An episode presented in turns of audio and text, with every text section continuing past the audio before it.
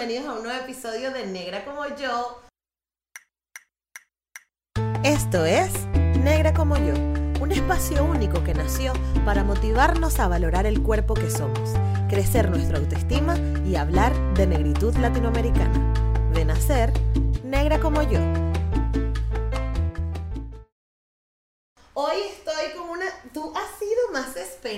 Yo tengo un año detrás de esta mujer, que sí, que no, que nos vemos, que ya vaga, no sé qué. Es un poco exagerado, es latina. Pero bienvenida, Judith. Muchas gracias. Giselle. Tenía muchísimas gracias, ganas de conocerte, ¿eh? O sea, ha sido todo por, bueno, el trabajo, Sí. eh, cosas nuevas que estaba yo ahí maquinando y no he podido venir, pero bueno, Sí. tenía muchísimas ganas. Sí, sí, sí. No, pero de verdad, muchísimas gracias por estar aquí por fin ya. Este, además que me parece como que una bonita manera de cerrar la temporada, porque con Sí. este episodio ya estamos finalizando la tercera bueno. temporada. Eh, y de verdad, yo muchísimas gracias, porque el trabajo que haces es brutal y ya nos vas a contar. Pero antes, quiero que nos cuentes de tu infancia, dónde naciste, dónde creciste Bien. y de cómo fue tu infancia. Mira, pues yo nací en República Dominicana, pero vine aquí a los 7 años. O sea, vine muy, muy pequeña. Ujú. Tengo 39, o sea, Ujú. tengo una edad. O sea, llevo aquí ya 30 y casi 33 años. Wow. Una, bueno, toda la vida. Toda la vida. Eh, volví allí después a los 9 años, hasta los 10, y luego ya no volví hasta los 25. O sea, que realmente como que mi mentalidad era muy europea eh, hasta hace muy poquito. O sea, realmente yo empecé a, a todo este tema, a entra- entrar en este tema de la identidad y la negritud, pues sobre los 30 años, o sea, realmente hace muy poco. Claro. Eh, y todo vino por dejarme el cabello natural. O sea, como buena dominicana, yo me alzaba el cabello porque mi madre a los 15 años me dijo, alísate el cabello, así por Ah, fin pero- tengo que dejar de peinarte, que Pero tu cabello fue es muy tarde. complicado. Claro, pero fue tarde, porque normalmente es que sea a los 10. O sea, yo escucho historias de gente a los 6 años. Guau, me parece una locura. Es claro, una porque locura. piensa que yo lo trataba químicamente. No hay quien se lo alisa con secador, que era con crema, entonces como que no, en un principio tan pequeña no. Exacto. Y entonces, bueno, pues eso, pues me alisé el cabello y bueno, aquello que entonces te empiezas a parecer a tus amigas, ¿no? Eh, porque a mí me pasaba que iba a la piscina y parecía que el cabello no se me mojaba, ¿no? Te- yo qué sé, la gente sentía mucha curiosidad por el cabello, Sí, ¿no? sí. Al final siempre lo llevaba trenzado porque era más cómodo. Y bueno, pues me alisé el pelo, me hacía de todo, porque sí que es verdad que me encantaba cambiar, teñirlo y tal, hasta que un día me cansé realmente de tener que ir a la peluquería en verano, cada semana, pasar un calor tremendo, las quemaduras del alisado, eh, Y tenías te tu peluquera de confianza aquí, ¿no? Por. Bueno, suerte que a la de mi barrio pues hay una peluquera dominicana, mi madre también es peluquera y también me... Bueno, mi madre es muchas cosas dentro de peluquera y también me peinaba el pelo, pero es que me parecía una locura al final, o sea, no me gustaba nada de rizarme, con lo cual no lo llevaba nunca bien, ¿sabes? Sí, Aquello de que claro. es un pelo liso falso, nunca va a ser como el pelo, ¿no? De las mujeres blancas que tú ves que les queda tan bien, porque... mm, no, No. está reseco, es un pelo que está estropeado. Claro. Un día me lavé el pelo y se me caía literalmente a trozos. O sea, tenía un pelo larguísimo, pero no paraba de caerse. Decidí raparlo. No había decidido dejarlo natural, simplemente decidí Guau. raparlo para sanear. Ya, bueno, lo había hecho muchas veces. Cada vez que cambio de etapa vital me rapo el pelo. Y Qué dije, guay. pues me rapo el pelo y tal. Entonces empezó a crecer y pensé, lo voy a dejar natural. O sea, no recuerdo cómo es mi cabello. O sea, no recordaba cómo era mi rizo. Claro. Entonces, bueno, pues ahí empezó todo. Empecé la transición, sí que es verdad que el cabello como que no nacía con fuerza y tienes aquel cabello como que es ondulado, raro y tal. Bueno, yo me lo iba trenzando, me lo iba trenzando hasta que me lo corté y vi que tenía el cabello afro. Bueno, me pareció increíble, o sea, me lo trencé tanto tiempo que realmente no vi cómo era mi No lo cabello, veía, ¿no? claro. Y bueno, me encantó. O sea, aparte pensé, eh, es que me da igual, o sea, tengo una edad en la que me tengo que gustar a mí misma y me da igual lo que piensen los demás, ¿no? Pero me vi al espejo y, y había cambiado tanto mi imagen sobre mí, o sea, de repente, o sea, me vi una mujer negra, o sea, que, que era afrodescendiente y esa imagen no la había tenido de mí hasta Claro. mientras alisaba el cabello, ¿no? Independientemente del color de piel, Exacto. independientemente de que te lo digan en la calle, para bien y para mal, ¿no? No me había dado cuenta de, de Claro. esa negritud, ¿no? Claro. Y me empecé a ver muy diferente. Entonces, la transición que está el pelo que no está bien, porque no brilla, porque está aún ¿no? Eh, muy débil, empecé de repente a, a usar los turbantes. Entonces el turbante lo usaba para tapar esta parte de aquí que no me gustaba, ¿no? que no era Típico. muy rizada. Exacto. Y de repente empecé a averiguar sobre el turbante, hice un taller eh, en Barcelona que me encantó, entonces decían que el, el turbante tenía significado y las telas también, y dije, ¿qué? Y empecé a buscar, empecé a averiguar, bueno, me encantó, aparte me parece algo tan propio o sea, que era algo que me pertenecía como mujer negra y además tenía mucho significado y me unía a ese origen Claro. que yo no sabía cómo encontrar, ¿no? Y para mí eh, el turbante me ayudó a encontrar esa afrodescendencia, ese origen, esa identidad que yo no tenía. O sea, yo tenía una mentalidad, una educación europea, con lo Ujú. cual no era ni dominicana, ni tampoco era española. Claro. Aquí me ven diferente. Entonces, cuando iba a mi país, también me veían diferente por el acento o por mi manera de ver las cosas, ¿no?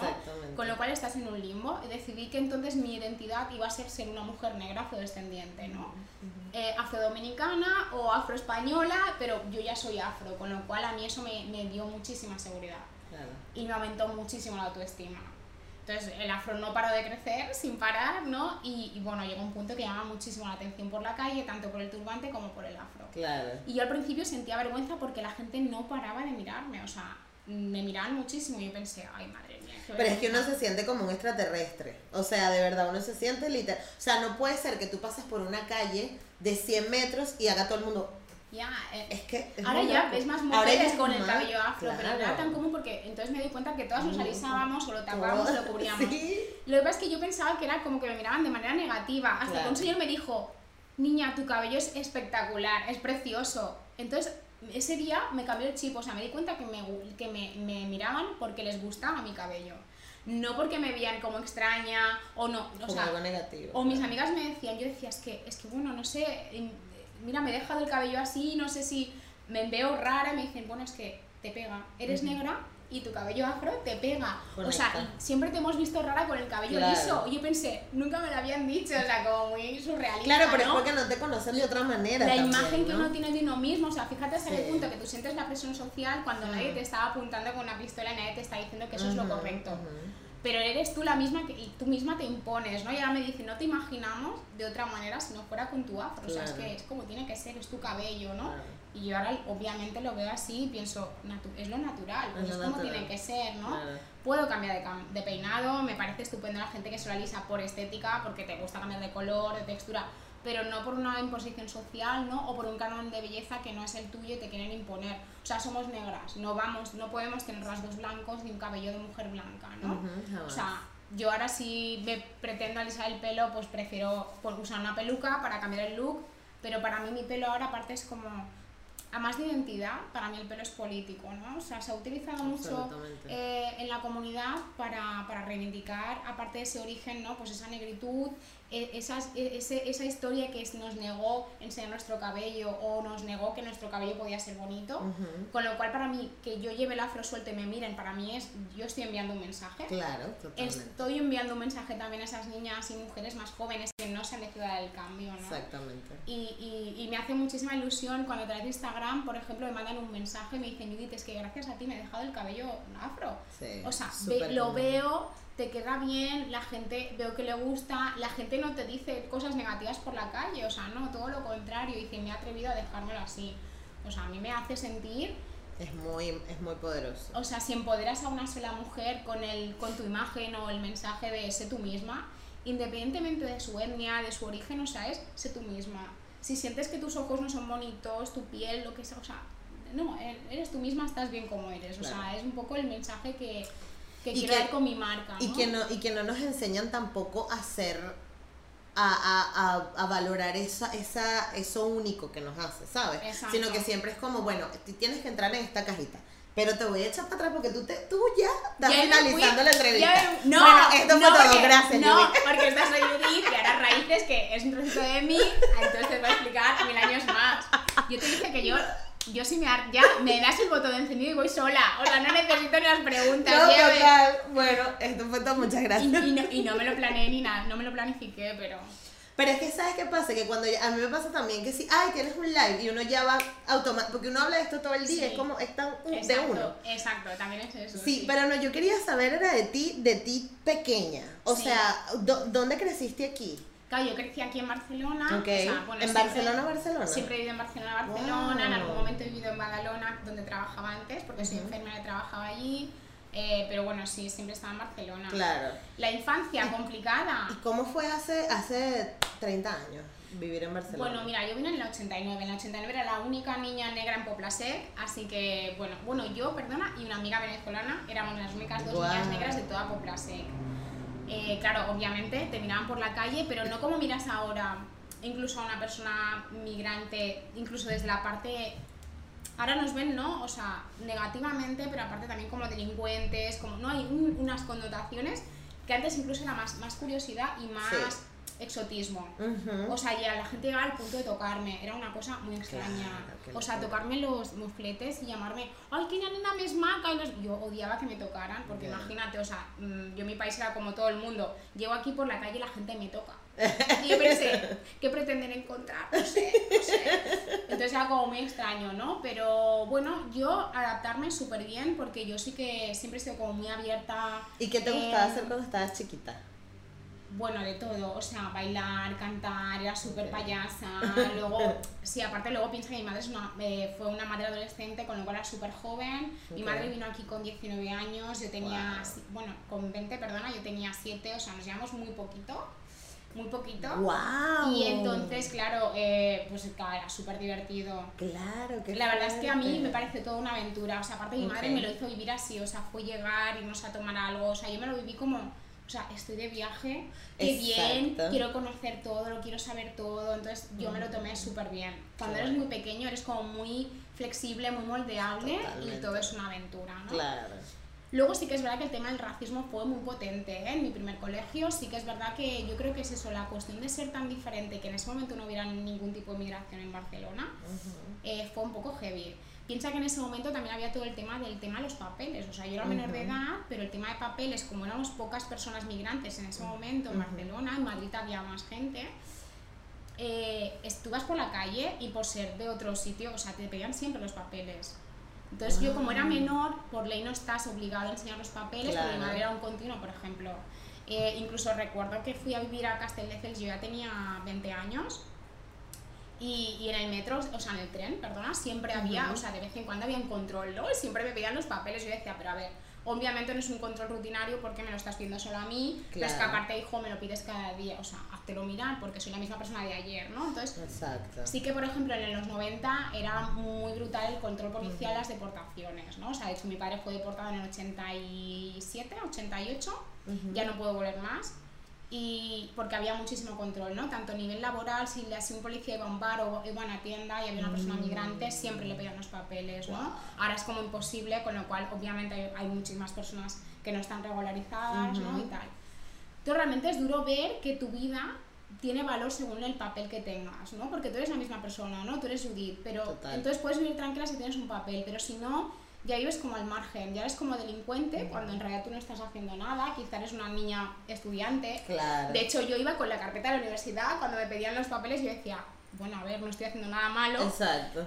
Y aparte estoy en la universidad, con lo cual ya ni te molestes en pedirme los papeles. De alguna otra manera yo debo estar regular, ¿no? Pero eso da igual, o sea, hay tantos estereotipos, ¿no? Que... Entonces en esa época era muy difícil conseguir los papeles yo sí que recuerdo ir a hacer con mi madre colas a las 4 de la mañana, desde las 4 de la mañana hasta que no te tenía a las 11, a las 12 en migración, ¿no? En, en la estación de Francia y fue súper duro, súper duro, pero bueno, mi madre estaba ahí cada día, cada día y bueno, al final lo conseguimos, ¿no? Entonces, ¿cómo cambia tu estatus de privilegio por tener un DNI? Al final te abre las puertas a todo, ¿no? A todo. Eh, después hablar catalán, pues también eh, la gente cambia mucho la visión, le sorprende que una persona negra hable catalán o que incluso hable, o sea, lo digo, o sea, incluso que hable español sin acento, porque yo a veces pienso, mm, soy latina, o sea, ¿en qué idioma pretendes que te hable, no? Al ser negra, entonces le sorprende mucho el simple hecho de no tener acento. Y si hablo catalán ya es como fuegos artificiales, ¿no? Claro, total. Entonces, en el colegio sí que tuve, sufrí mucho racismo, mucho bullying. Después me cambié de colegio y, hubo un cambio, ¿no? O sea, yo iba a otro colegio a hacer ballet porque eso yo era muy hiperactiva, entonces me apuntaban a todo lo que había en la vida para que quemara energía. Y justo iba a otro colegio a hacer ballet en el mismo barrio. O sea, empecé yendo a un privado, en el privado de monjas, te puedes imaginar, aquello era fatal, ¿no? Racismo por parte de las monjas y por parte de los compañeros, ¿no? Y cuando iba a ese sitio de ballet, éramos como un grupo de niñas, nos llevábamos genial. Y yo dije, pues yo quiero ir a clase con mis amigas, ¿no? Me cambié de colegio y fue un cambio radical. O sea, era un colegio ya concertado, no sé si es por el tema de humildad, no sé, no sé, bueno, pero bueno, pues ahí... Sí, de repente las personas tienen No las sé, ideas más pero re- aterrizadas. realmente, fíjate que personas que a lo mejor no son tan pijas, ¿no? Eran mucho más abiertas, Claro. ¿no? Y en ese colegio estuve como muy protegida, eh, súper buen rollo, y estuve ahí ya hasta el instituto. Ok. Justo el instituto cambió y eran mis mismos compañeros, o sea, ahí ya se acabó todo el tema del racismo, ¿no?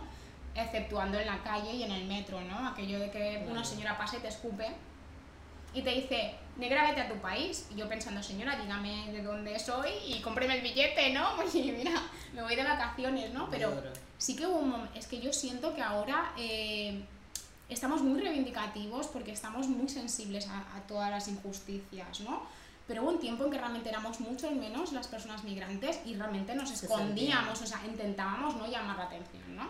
Yo quizás hasta los 15 años no respondía a esa señora que en el metro me decía, negra, yo decía, sí señora, encantada, ¿cómo se llama usted? ¿No? Y entonces se sorprendía que yo pudiera replicar, ¿no? Claro. Yo quizás hasta la adolescencia no era capaz de replicar. O sea, Claro. sentía vergüenza si me llamaban negra, ¿no? Como diciendo, ¿me está diciendo que eso es malo? Eh, ver en el metro continuamente, ¿no? Que una persona que aún me sigue pasando a día de hoy, por eso dejé de ir el metro, eh, hay una persona negra, nadie se sienta al lado, ¿no? O sea, yo siempre que voy al metro y veo un chico negro, me siento al lado. Porque es que nadie lo va a hacer y siento, ¿cómo puede ser? O sea, ver que el metro está lleno y, y- ese sitio está vacío. O sea, ¿qué concepto tenemos de las personas migrantes, no? Y, y bueno, o sea, mil cosas, ¿no? Que te pueden pasar. Y sí que es verdad que cuando creces o te haces más adulta, y hablando también, ¿no? Tiene que ver un poco con el tema de identidad, tú te acabas haciendo tus propias amistades, tu propio círculo, y te mueves en un círculo en el que ya no hay racismo. Claro. Pero porque tú ya desechas todas esas personas que no te aportan, ¿no? Y Porque- conectas más profundamente con los otros también. Exacto. Eso también. ya no tienes tantos amigos, tienes menos pero los mejores. y- Claro. Y, y- y los ambientes donde vas, pues son ambientes afro Claro. o son ambientes con afinidad. Con lo cual, toda esa, esa, como ese racismo tan agresivo acaba perdiéndose, ¿no? Sí, Pero, totalmente. Pero bueno, realmente luego lo veo continuamente. Ujú, en que, que luego al final también es una burbuja, ¿no? Es una burbuja, pero también te digo que tienes que hacer tu burbuja. Pero es que si no, claro. Porque es que si no, a veces acabas como todo el día enfadado. Porque a mí me pasa que a veces también es. Si no me pasa a mí, veo que le pasa a alguien. Veo que alguien lo cuelga en redes. Veo que. Y es como una sensación de. "Uf, Es es que por más que luchemos, siempre va a haber racismo, ¿no? Es que, es que parece que vayamos a peor. Aunque ya te digo, ¿eh? entiendo que la gente joven siente eso, pero yo que llegué aquí hace 30 años, ya te digo yo que, que era peor. O sea, Claro, claro. porque es eso, al final eras la única persona negra en toda Barcelona y era inevitable que te miraran o, o sentías que en cualquier momento te podían insultar, ¿no? Totalmente. Eso, pues eso, que en el 90 y pico también hubo aquel rebrote, ¿no? De skinheads Muy y tal, fuerte. que por ejemplo en Barcelona tampoco fue, hubo zonas mucho más bestias, ¿no? Como en Madrid, por personas que me han explicado, Sí. ¿no? Que me han explicado que allí ya era, bueno, aquello, una cosa brutal, Mm. En plan cla- caza de negros y tal, yo eso no lo viví, pero bueno, por ejemplo, mi prima sí que le dieron una paliza al salir del metro, ¿no? Entonces aquello que salías y decías, bueno, a ver a qué horas te mueves por Barcelona, a ver dónde te mueves, con quién te mueves. Era en un momento en el que tampoco tenías un teléfono móvil, ¿no? Parece mentira, pero lo que te cambia un teléfono móvil para llamar a alguien que te venga a Hacer las buscar o, o, o grabarlo o tal, ¿no? No, aquello de que tú te veías en el metro y tú veías un grupo y, llevaban la cabeza rapada, yo me cambiaba automáticamente de vagón. O sea, Total. realmente tú eras consciente de que no, tú podías ser un blanco fácil y, que, y que cuando van en- o sea, cuando iban solos nunca se envalentonaban, pero cuando había un grupo ya tenías que irte, ¿no? Sí. Eso ya no lo vemos. Entonces, me da la sensación de que no, que sí parece que no, no, el mundo no cambia, por desgracia, pero sí que es verdad que hubo un momento muy bestia de racismo cuando había menos personas migrantes, Claro. porque las, la gente, las personas sentían que, que tenían ese poder, Tenían, sí, porque sí, éramos sí, minoría. Claro, claro. Tú ahora vas por la calle, a lo mejor alguien te insulta, yo me voy a parar a ver qué está pasando, Totalmente. ¿entiendes? Pero quizá antes sí que realmente estaba sola. No, y que yo también creo que se han abierto más espacios para este tipo de conversaciones y eso hace que quieras que no cambie la Exacto. mentalidad. Entonces la gente por- probablemente no te va a defender, pero va a avisar o a Claro, o decir mira, algo. incluso grabar. O o sea, incluso grabar. el- la gente tiene miedo de que incluso siendo racista en algún Ujú. momento alguien le pueda estar grabando y eso Sí. pueda salir a la luz, ¿no? Exactamente. Y por desgracia somos así, o sea, Exactamente. vivimos de cara a la cámara, entonces que si nos Por van a grabar, pero bueno, ya te digo, sí que es- soy consciente que habrá muchísimas situaciones racistas y personas recién llegadas lo sufrirán, pero bueno, lo que tú comentas, ¿no? Yo me he hecho mi burbuja porque llevo mucho tiempo y al final solo te mueves en el ambiente que, quieres, ¿no? Pero yo creo que igual, eh, igual es una, o sea, a mí me parece completamente normal de cómo se va moviendo la sociedad. El problema es cuando no hay, desde esas burbujas no hay apertura, ¿no? No hay apertura a algo más, ¿no? Sino, bueno, ya tenemos a Judy y Judy es nuestra negra designada. Y, ¿sabes? Como Vale, que... ahora entiendo lo tiene- que quieres decir. Sí, ¿no? Que sí. yo- te cambia mucho la... Me ha pasado que, que hace un año quizá me estoy planteando un poquito lo que dices tú, que siento que la comunidad es como muy cerrada. Y a veces aquí vas a eventos o a cosas, bueno, este año porque ha sido muy raro con el COVID, ¿no? Ujú. Pero acabas viendo como muchos espacios donde se repetían las personas, ¿no? Ujú. Como que no se incluían personas nuevas. Y, y, y también te encuentras con talleres o, o eventos no mixtos, ¿no?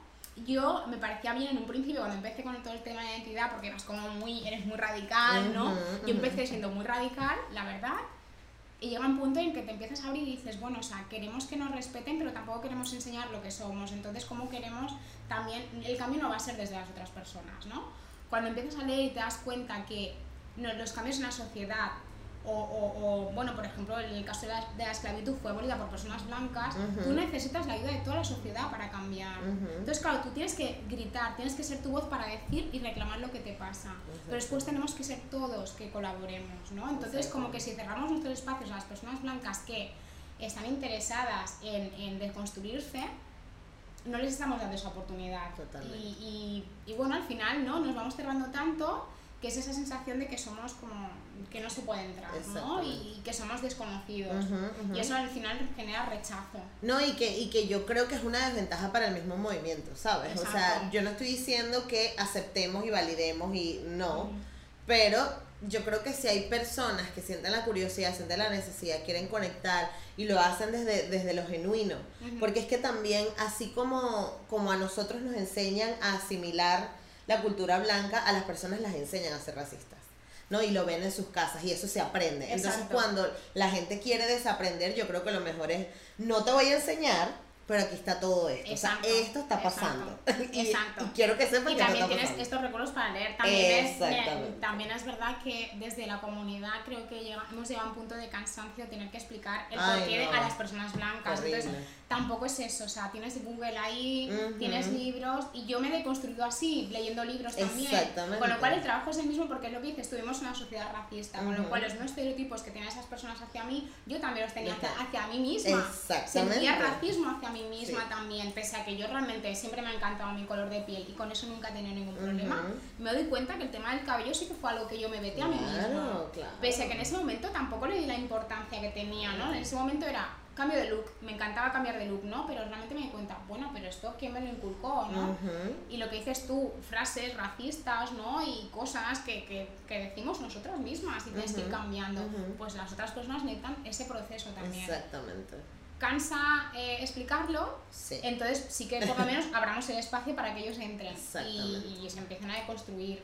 Y yo creo que las personas aliadas son muy importantes, ¿no? O sea, el movimiento, por ejemplo, de Civil Rights, ¿no? El Black Panther Party, que era tan radical, me Ujú. sorprendió ver que en las primeras filas había muchas personas blancas. Sí, sí, Y esas personas blancas luchaban con los mismos ideales, Ujú. y les dieron palos igual, fueron a la cárcel, ¿no? Y, y- y supongo que les permitieron estar porque vieron que lo sentían de corazón. Claro, claro. Que simplemente eran personas que no querían, no les gustaban las injusticias, ¿no? Y pienso, entonces ahora qué, qué pasa? Ujú. Si ahora somos más de fachada, ¿no? Somos todos antirracistas en las redes y encima nos cerramos en banda cuando ni siquiera somos aquellas personas que fueron capaces de, de jugarse la vida, ¿no? Ujú, y, ujú. y bueno, no sé. Eso- eso que estás diciendo es que muy sí, Yo hace potente. un tiempo he empezado a cambiar Sí. bastante mi mentalidad a que las personas aliadas son importantes Sí. y que si somos inclusivas, ¿por qué entonces estamos excluyendo a nosotras? ¿no? No hagamos lo mismo que han hecho con nosotras. Exactamente. Bueno, a mí mu- muchas de las cosas que también me comentan a veces del podcast es que, que es separatista.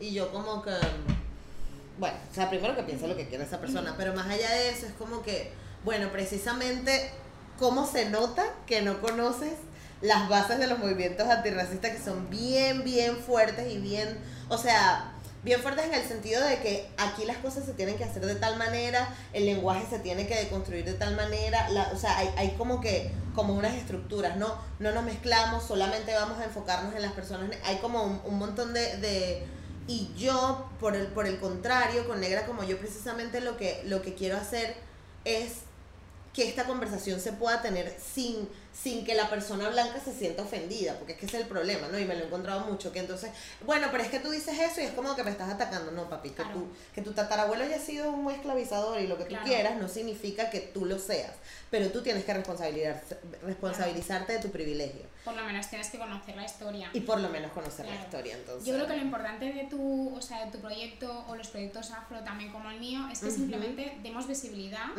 y que seamos nuestra propia voz. O sea, está bien que tú quieras ser un aliado, pero no hables por mí. Exacto. O sea, yo soy mi voz y tú me amplificas. O sea, tú puedes ser mi altavoz como persona blanca que puedas ampliarlo a no solo mis redes, sino también a las tuyas. Y también puedes ser antirracista. Pero si yo soy la que sufre el racismo, yo puedo hablar del antirracismo, ¿no? Al final son las personas blancas porque tienen ese privilegio.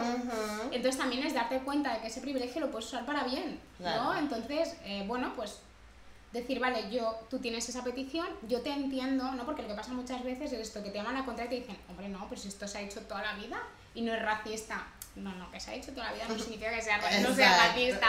Yo también quizás esos- ese comentario hacia otras etnias no me he dado cuenta y me estoy también deconstruyendo. Y sigo haciéndolo, porque a veces pienso cosas o digo cosas que digo, "Ah, no puede ser. O sea, Ujú. unas cosas que más me han cambiado en esta vida respecto a abrirme más y respetar más a todo el mundo es, ha sido viajar, por ejemplo. Totalmente. Ir a otros sitios y ver que las cosas se hacen de otras maneras y son fantásticas. Ujú. Y estás en Europa y todo está un ¿no? O sea, todo está en eurocéntrico en el mundo. Bueno, esto aquí, porque cuando estás en nuestros países, ¿no? Latinos es a Estados Unidos la referencia, ¿no? Entonces Bueno. parece que sea todo o Pero americano en o Estados europeo. Unidos viene de Europa, tal. de la Claro, pero lo europeo es como, wow, Sí. entonces, ¿por qué tenemos una manera de hacer las cosas y nos parece que lo nuestro es lo bueno, ¿no? Ajá, Entonces, yo creo que eso pasa lo mismo con el tema del racismo. Lo blanco es lo bueno y a partir de ahí ya no me cabe nada más, ¿no? Si nos salimos un poquito, vemos que todo, todo es válido, ¿no? Total, sí, sí, sí. Además, yo creo que una de las cosas más maravillosas que, que nos puede dar vivir ahora en una sociedad globalizada precisamente viajar, conectar, que tú ahorita haces así y alguien Exacto. en Japón te lee o puedes tener una videollamada con alguien en Exacto, Australia, o sea, eso es brutal. Y eso te ayuda a entender de que el mundo no gira en torno a ti, de que el mundo no es solo Europa. Exacto, y de que hay personas, ¿no? Que es lo que me, antes me miraban por la calle como un extraterrestre y dices, bueno, hay películas, hay- Exacto. Aún así me extraña que pese a tanta información que tenemos diaria, a la gente le cuesta entender eso, ¿no? Lo que te decía, tienes acento, hablas catalán, bueno, claro, o sea, no ves la tele, no, no, no ves las redes, o sea, no ves que estamos por todos lados, Sí.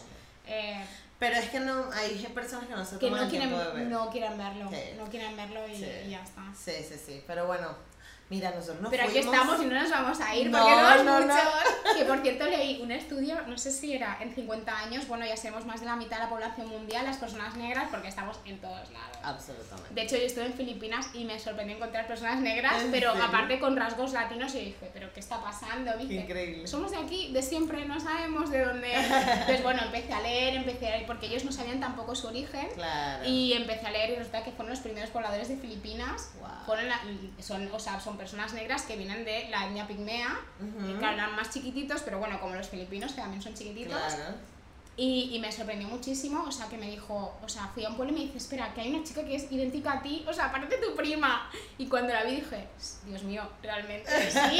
O sea, yo pensaba que era como lo típico. No, no, realmente sí, o sea, era una niña negra, eh, súper jovencita, con, con el pelo afro. Imagínate en Filipinas, era como, pero qué cosa más loca. Claro, y todo el mundo sabía quién era. aparte. Fuera- bueno, no, era, o sea, un pueblo entero, ¿eh? Porque ellos, ya te digo, Wow. llevan 10.000 años allí, con lo cual fueron los primeros pobladores. El resto de la población asiática es migrante de China, o sea, es migrante de China, de Indonesia, o sea, Ujú. ellos realmente son los autóctonos porque ellos hicieron migración, o sea, migraron hace 10.000 años, o sea, no Ujú. con la esclavitud, sino a pata. Antes, claro. Realmente ellos migraron a pata, que no sé cómo llegaron de África a Asia, pero llegaron, Llegaron, alucinante. wow. Entonces realmente ellos no se conocían su origen también por un tema de discriminación. Nos enseñaban su historia en la escuela Ujú. y después aparte se llamaba a los negritos porque allí hubo la colonización española.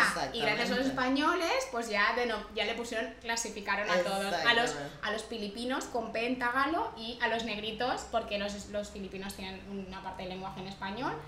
Ya los clasificaron, con lo cual a partir de ahí ya pues discriminación a tope y gracias a los españoles pues van colonizando y van dejando su rastro, ¿no? Exacto, sí. Pero bueno. Y- O como me dijo un amigo en estos días, bueno, pero es que así es como eran en esa época. Y uno que, bueno, que está bien, que Está bien, felicidad. está bien. Vamos a reírnos de Sí. cómo eran en ese No, pero me sorprende eso, que las personas, o sea, hay unas cosas que me ha impactado es viajar por el mundo y encontrar personas negras en todos lados, ¿no?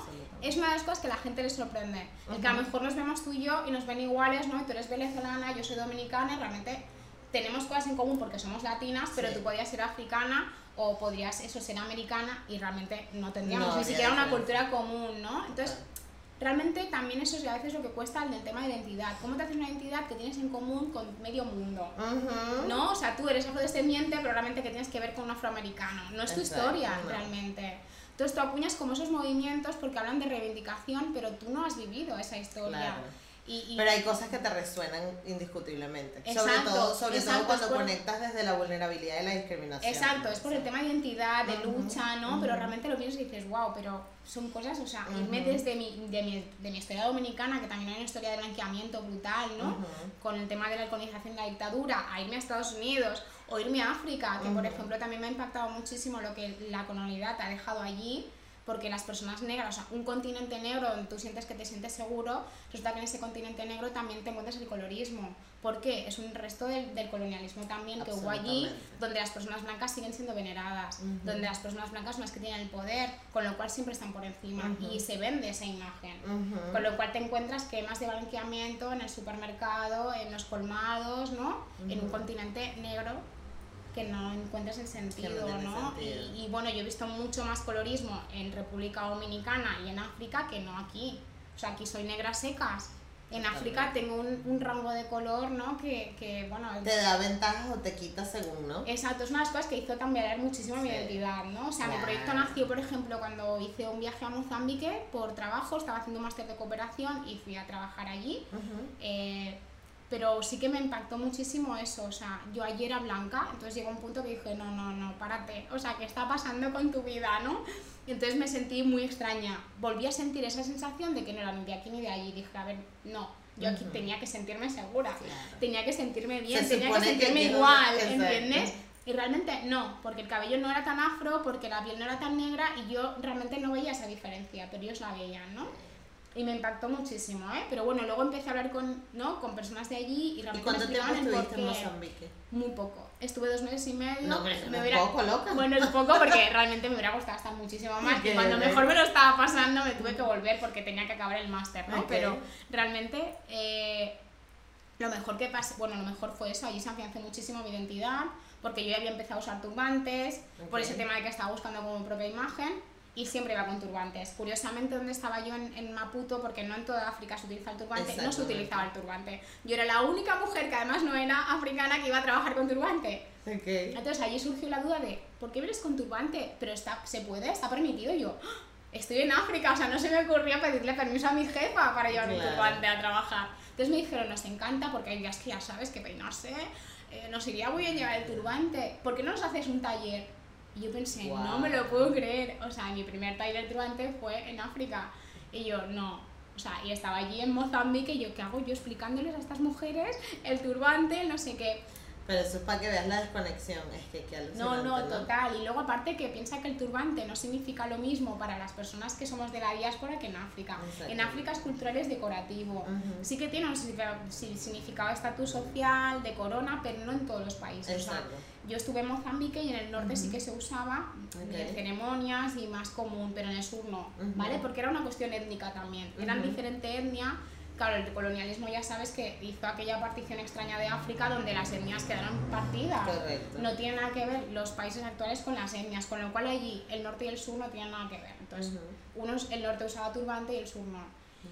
Y luego lo que me pasa allí era todo el tema de, pues cada vez que salía, pues cada allí lo que hay es cada esquina una tienda de telas. Claro, yo allí ya me volví loca, o sea, salía de trabajar y cada día era, "Ah, esta es nueva, ponme una. Esta-". Bueno, pues así acabé acumulando tres maletas en dos meses. Digo, si llego a estar más tiempo me vuelvo loca. Y o sea, yo las llevaba más al trabajo. Ay, pues ahora las dejo. Me dijeron, oye, has acumulado aquí tres cajas de telas. Claro. Y entonces nada, empezó así toda la idea de, de hacer algo Qué con esas fuerte. telas. De- Bueno, de una vez más. Judith, bienvenida a tu podcast. Sí, otra vez empezamos. Otra vez. Otra vez. Porque cuando te iba a preguntar de De- raíces, Vale, pues es ya te verdad. lo contaste. Pues cortamos que ya corta. Pero que hacemos ahí que va a quitar todo. No, no, no, me encanta, me Vale, encanta. vale, Tú pues sigue. empieza si no. Ajá, pero entonces tú tenías estas tres maletas, te viniste con tus tres maletas. Bueno, fue una locura, o sea, tuve que ¿Y llegaste sobornar a la chica del aeropuerto porque me Ajá. dio y me dijo, a ver, tres maletas, la mochila y yo, ay, sí, y unos libros que me han regalado. Bueno, tuve que al final sobornar el aeropuerto y todo para Claro. poder pasar con todo lo que llevaba encima. Ok. Más todo lo que veía que me lo compraba, o sea, tenía un taller artesano al lado del trabajo, o sea, yo es que era como muy loco, o sea, era como cada día y decía, ¿Y "Es que fuiste para hacer encanta". enfermería? Sí, yo soy enfermera, entonces allí fui a hacer un máster de cooperación, fui a hacer las prácticas. Empecé aquí primero. Pero y que es un máster de cooperación. Bueno, la cooperación internacional es hacer, eh, bueno, enfermería o medicina, pero desde, el- desde la parte de proyectos ¿no? de cooperación, Ah, eh, pues, bueno, normalmente en sanidad, podrían ser educativos o sociales. Y entonces yo, bueno, que no quería, no quiero decir la, ent- la entidad con la que fui, ¿no? Pero sí que era No, no. sanitaria. Ok. Y entonces fui a un proyecto de, de violencia de género, de hecho. Entonces empecé a trabajar con ese proyecto de género aquí para hacer un documental, hacer una base también para una investigación. Y entonces ahí ya vas al terreno a ver lo que hay, ¿no? Ok. Realmente fue un poco decepcionante, ¿vale? Porque la, la cooperación internacional es perversa. Entonces, bueno, ahí se me quedó mi aventura de la cooperación. Lo que pasa es que sí que aproveché la oportunidad, empecé a buscarme la vida para realmente hacer un trabajo de lo que me gustaría y poder aportar. Exacto. Y entonces Ok. entré en contacto con organizaciones locales de barrios muy Mm, desfavorecidos y ahí fue genial. O sea, ir puerta en puerta, conocer a las mujeres cómo vivían. Eh, también Claro, era mucho más, más Claro, cercano, ¿no? aparte es que si no, yo, yo allí solo me encontré que yo fui a Mozambique para trabajar en terreno y estaba en una oficina. ¿Vale? Esa es la realidad de la cooperación internacional, en este caso un proyecto financiado por la EGIP, la cooperación española. Ujú. Al final la cuestión es que tú aportas un dinero, es muy triste, pero es así, la cooperación eh, española aporta un dinero a proyectos propios, con lo cual el dinero va en ellos mismos Ujú. y todo está como muy, la financiación al final, no sé cómo decirte, no acaba mm, haciéndose en un proyecto visible. Claro, no se no, to- no hacen lo que prometen y no llega a la población, o sea, solo un 20% se aplica al proyecto, con lo cual es una locura de derroche de dinero, ¿no? Después pasa que en realidad tienes ese, esa, mm, ¿cómo se dice? Ese complejo de Salvador Blanco, con lo cual tampoco acabas preguntando a la población lo que realmente quiere o necesita. Claro. Entonces sí que aprendí que hay que, desde la, la población es la que tiene que hacer sus propios proyectos y ellos demandar. Entonces los demás tienen que inyectar el dinero si es lo que necesitan. Exactamente. ¿Entiendes? Porque yo te digo lo que necesita mi barrio y en mi barrio hay este problema y yo como conozco a mi barrio te puedo decir cómo lo podemos arreglar. Y no es lo mismo de otra necesidad de otro barrio. Exacto, entonces sí que empecé a trabajar con, con proyectos locales de barrios que eran muy chulos y aparte empecé a conocer la, la, la, la población y la, la idiosincrasia de la mujer eh, eh, mozambiqueña, que es que es una locura. O sea, piensa que yo en mi investigación las primeras 60 páginas solo de- es explicar el contexto, Guau. porque es muy difícil desde una mental- mentalidad occidental entender, ¿no? En mi caso era un trabajo de era un trabajo de, de salud sexual y reproductiva. Ujú. Era muy difícil entender cómo ellas veían eh, ¿no? la parte de la maternidad, de la reproducción y cómo la ve Occidente. Claro. Entonces empecé a entender muchas cosas, ¿no? Y lo que decimos, no todo lo podemos mirar con la misma mirada, ¿no? claro. Yo ¿Qué te acuerdas de algo de, de esas 60 páginas que nos pasan? Mira, yo lo que más me impactó realmente fue el machismo brutal que hay en África, Ujú. perdona, en Mozambique, no puedo En generalizar, Mozambique, sí que va a pasar en otros países también. Y me di cuenta leyendo que venía mucho del colonialismo. O sea, las culturas africanas realmente eh, hay muchas culturas matriarcales Ujú. donde la mujer tiene un papel de poder muy importante. Y eso se Ujú. perdió muchísimo con el cristianismo, ¿no? Con la colonización, ¿no? Claro. Entonces me di cuenta que las culturas que quizá habían perdido toda esa ancestralidad eh, había muchísimo machismo. Y yo tristemente en Mozambique viví situaciones muy violentas, ¿no? Mm. De que las mujeres eran como muy cosificadas, ¿no? Es un país complejo donde existe la poligamia, con lo cual aquí nos cuesta mucho entender eso, ¿no? Aquí es muy modernito el tema de poliamor, pues allí ya van muy avanzados en eso. Ahí ya está. o sea, lo del poliamor ahí ya está. Ya es oficial. Ya es muy oficial, ¿no? Entonces, es como una, ostras, una, una sociedad súper compleja, ¿no? Y lo vemos al revés, que los complejos somos nosotros, no. En África se mezcla, en, en los países africanos que yo he estado, se mezcla ese tema ancestral y tradicional que es muy potente, porque la Ujú. familia es muy importante, con lo cual lo que diga la familia de comunidad es muy importante, y, y vive- viven en comunidad y se crean en comunidad. Pero luego está la parte moderna de que yo soy una adolescente, Ujú. veo internet, tengo las redes sociales y veo que hay otra manera de vivir y quiero occidentalizarme, ¿no? Ujú. Y entra muy en choque, ¿no? Y- Y ves ese continuo ir y venir y es complicado, ¿no? Entonces tú con tu mentalidad occidental estás en medio y, y tienes que, que, bueno, abrirte o verlo de otra manera que o abrir, sí. intentar entender, ¿no? Sí. Y me pasó un poco eso, ¿no? El decir, ostras, que claro, tienen una manera de ver las relaciones humanas súper diferentes. piensa que una palabra que dijera o lo que sea significaba otras cosas, ¿no? Y bueno, era, bueno, fue una parte divertida, ¿no? Pero algunas partes fueron un poco conflictivas, ¿no? Pero es eso, al final aprendes mucho de que te tienes que abrir, aprendes mucho que no lo occidental es lo, lo correcto y que, y, por ejemplo, yo que, bueno, pues siento que soy una mujer como muy empoderada, por otro lado nunca querido tener hijos y me tocó hacer un trabajo precisamente sobre reproducción, sí, ¿no? O sea, pues yo entendía perfectamente que esas mujeres quisieran tener cinco hijos. Claro. Y no entendí después por qué las, las, las ONGs ¿no? pues, eh, sentían la necesidad de controlar el cuerpo de esas mujeres para que no tuvieran hijos. ¿no? Hmm. O sea, yo cuando me explicaban el por qué, las entendí perfectamente y entendí que así tenía que ser para ellas. Pero porque era una cuestión de, no, no de, de mentalidad, de, de, muchísimas cosas había detrás de esas ganas de tener hijos. O sea, ellas querían, no los tenían porque eran pobres como se nos venden, ¿no? Las mujeres pobres en África tienen muchos hijos porque fíjate, no pueden controlar su natalidad. Es que no querían controlarla. Es que estábamos en un país cinco veces mayor que España cuando la población era seis veces más pequeña. Tiene capacidad de crecimiento. ¿Por qué les estamos vetando el crecer? Porque, o sea, piensa que las ONGs que controlan la natalidad allí eran ONGs eh, europeas o americanas y lo que estaban haciendo bueno, era... justificarán enfermedades, mierdas. Claro, no, y lo que estaban haciendo también era intentar controlar, es, eh, o sea, como la vida de esas mujeres, o sea, se, se ponían implantes a, adolescentes que así sería inviable en Europa, ¿no? O sea, podemos, o sea, era como esa sensación de controlar los cuerpos de esas mujeres negras, porque pobrecitas no pueden decidir por sí mismas, ¿no? Cuando las con ellas realmente te das cuenta que no era así. Entonces me pregunto si alguien les llegó a preguntar, ¿no? O sea... Y no sé, bueno, fue como muy complejo. Yo creo que hay que hacer un episodio solo del viaje a Mozambique. Vas a tener que cortar un montón. O sea, yo sé que la entrevista de vas a tener que cortar casi todo. O lo hacemos en dos o tres porque Tú estás preocupada, pero esto va todo como no, está. No, no, de es muchísimo, súper largo, mucho. Que ya bueno, pero es que yo estoy aquí Pero porque contigo me siento súper cómoda y es como que, ¿sabes? Fluye todo y es como, te la... vale, vale, te lo cuento, te lo cuento, te lo cuento. Cuente, que yo quiero saber Claro, empezaste por la infancia y digo, ay madre, lo que nos queda. Y, y, no, la verdad es que es eso, fue a nivel personal muy enriquecedor, pero sí que fue realmente la pena que sentí es que había entrado en el mundo de la cooperación, que hace años que quería hacerlo, porque yo siempre venía a trabajar en quirófano, en hospital, y era lo que tenía mm, dentro. Claro. Y me decepcioné tanto de cómo funciona el sistema y la corrupción que había en Mozambique, que sí que es verdad que es un país muy especial, porque es un país como relativamente con una independencia muy joven, entonces había muchísima cooperación, pero era tan agresivo, se había creado ahí realmente esa imagen de Salvador Blanco, o sea, había una tal corrupción que yo dije, yo no me puedo dedicar a esto de esta manera. Claro. Quizá ya en estas condiciones no. Exacto, es irte allí con la ONG local y tal, pero me volví como un poco decepcionada y lo empecé a asimilar como mucho tiempo después, que todo lo que me había pasado realmente era muy bueno y había sido una experiencia muy bonita, ¿no?